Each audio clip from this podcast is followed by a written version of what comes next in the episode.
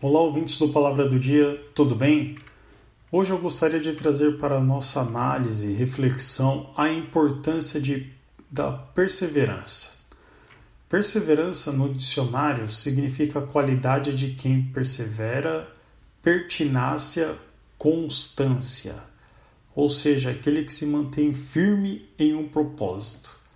Fazendo uma busca, uma análise mais profunda na origem grega da palavra, o significado é ainda mais interessante, uma vez que do grego, perseverar significa dar continuidade a uma ação após intenso esforço.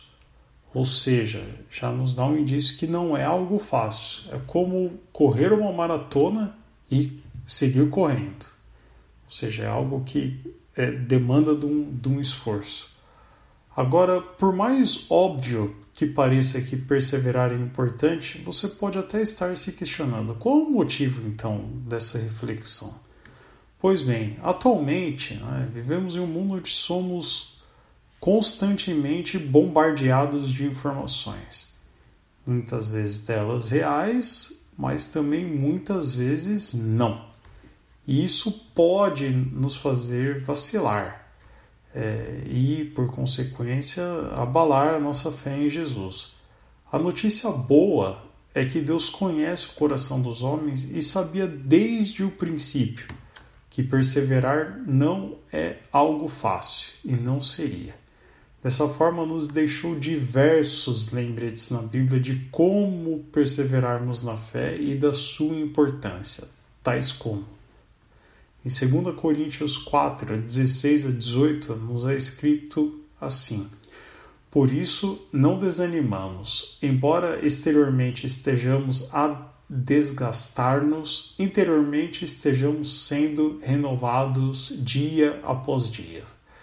Pois os nossos sofrimentos leves e momentâneos estão produzindo para nós uma glória eterna, que pesa mais do que todos eles. Assim, Fixamos os olhos não naquilo que se vê, mas no que não se vê. Pois o que se vê é transitório, mas o que não se vê é eterno. Já em Romanos 12, 12, nos é dito o seguinte: Alegrem-se na esperança, sejam pacientes na tribulação, perseverem na oração. E por fim, em 1 Timóteo 6 a 11, nos é escrito o seguinte: Você, porém, homem de Deus, fuja de tudo isso e busque a justiça, a piedade, a fé, o amor, a perseverança e a mansidão. Veja, a perseverança é um dos atributos dos homens de Deus, assim como nos foi é, apresentado agora em 1 Timóteo. Agora a pergunta é: será que conseguimos nos manter perseverantes pelas nossas próprias forças no médio e longo prazo? A resposta é não. Sozinhos não conseguimos ser perseverantes. Nós precisamos do Espírito Santo em nossas vidas para nos ajudar com essa tarefa. Afinal de contas, ele é o nosso melhor amigo e quer o melhor para as nossas vidas. Dessa forma, eu te convido a realizar uma autoanálise da sua fé, dos seus planos, dos seus objetivos e analisar o seu nível de perseverança.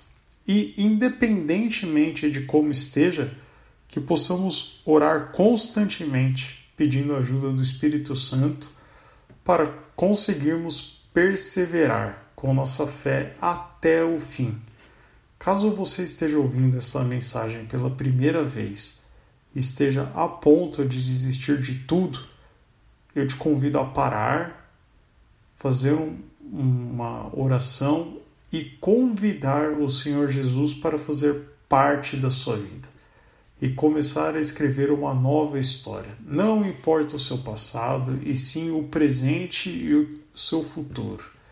E assim você poderá perseverar na vida, que é o maior presente que nos foi dado por Deus. Que o Senhor os abençoe e até a próxima.